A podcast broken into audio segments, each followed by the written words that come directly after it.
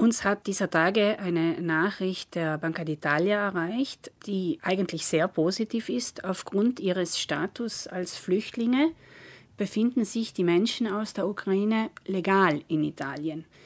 Jeder Verbraucher, der sich legal in Italien aufhält, hat Anrecht auf ein Basiskonto. Das heißt, ganz egal, ob ich eine Adresse habe oder in welcher Region ich ansässig bin, ich kann bei jeder Bank dieses Basiskonto eröffnen.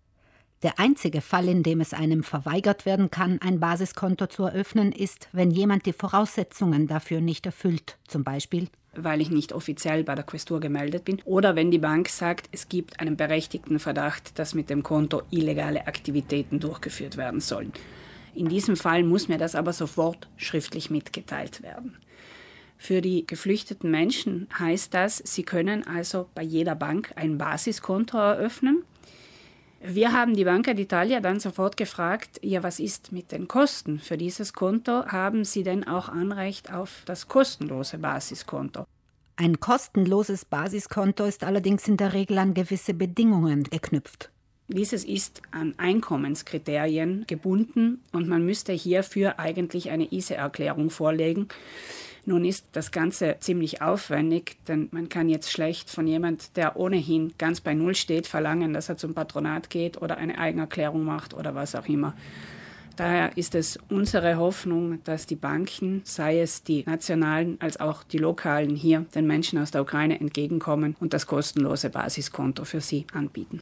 Was diese kostenlosen Basiskonten angeht, gibt es für Banken in Italien auch keine Ausflüchte. Sie sind verpflichtet, ein solches anzubieten. Es ist ein per Gesetz geschaffenes Konto. Es hat ganz bestimmte Eigenschaften und jede Bank und auch die Post muss es anbieten. Also es kann nicht sein, dass es dieses einfach nicht gibt. Die Frage ist eben jene nach den Kosten des Kontos und wir hoffen eben zum einen auf das Entgegenkommen der Bankinstitute selbst und zum anderen auch auf den Gesetzgeber, dass er hier entsprechende Rahmenbedingungen schafft. Bis es soweit ist, könnte es jedoch noch etwas dauern. Die Banca d'Italia signalisiert indes den guten Willen, die Abläufe so weit wie möglich zu vereinfachen. Banca d'Italia hat auch gesagt, sie sind offen für alle Hinweise, die es von den geflüchteten Personen gibt in Bezug auf Schwierigkeiten mit dem ganzen Bank- und Finanzsystem. Wenn es also Meldungen gibt in Bezug auf Schwierigkeiten der geflüchteten Personen mit dem Bank- und Finanzwesen, dann nehmen wir diese gerne entgegen, sammeln sie und schicken sie dann nach Rom weiter an die Banca d'Italia, wo sie bearbeitet werden. So sollen mögliche Stolpersteine bei der Kontoeröffnung für Menschen aus der Ukraine aus dem Weg geräumt werden.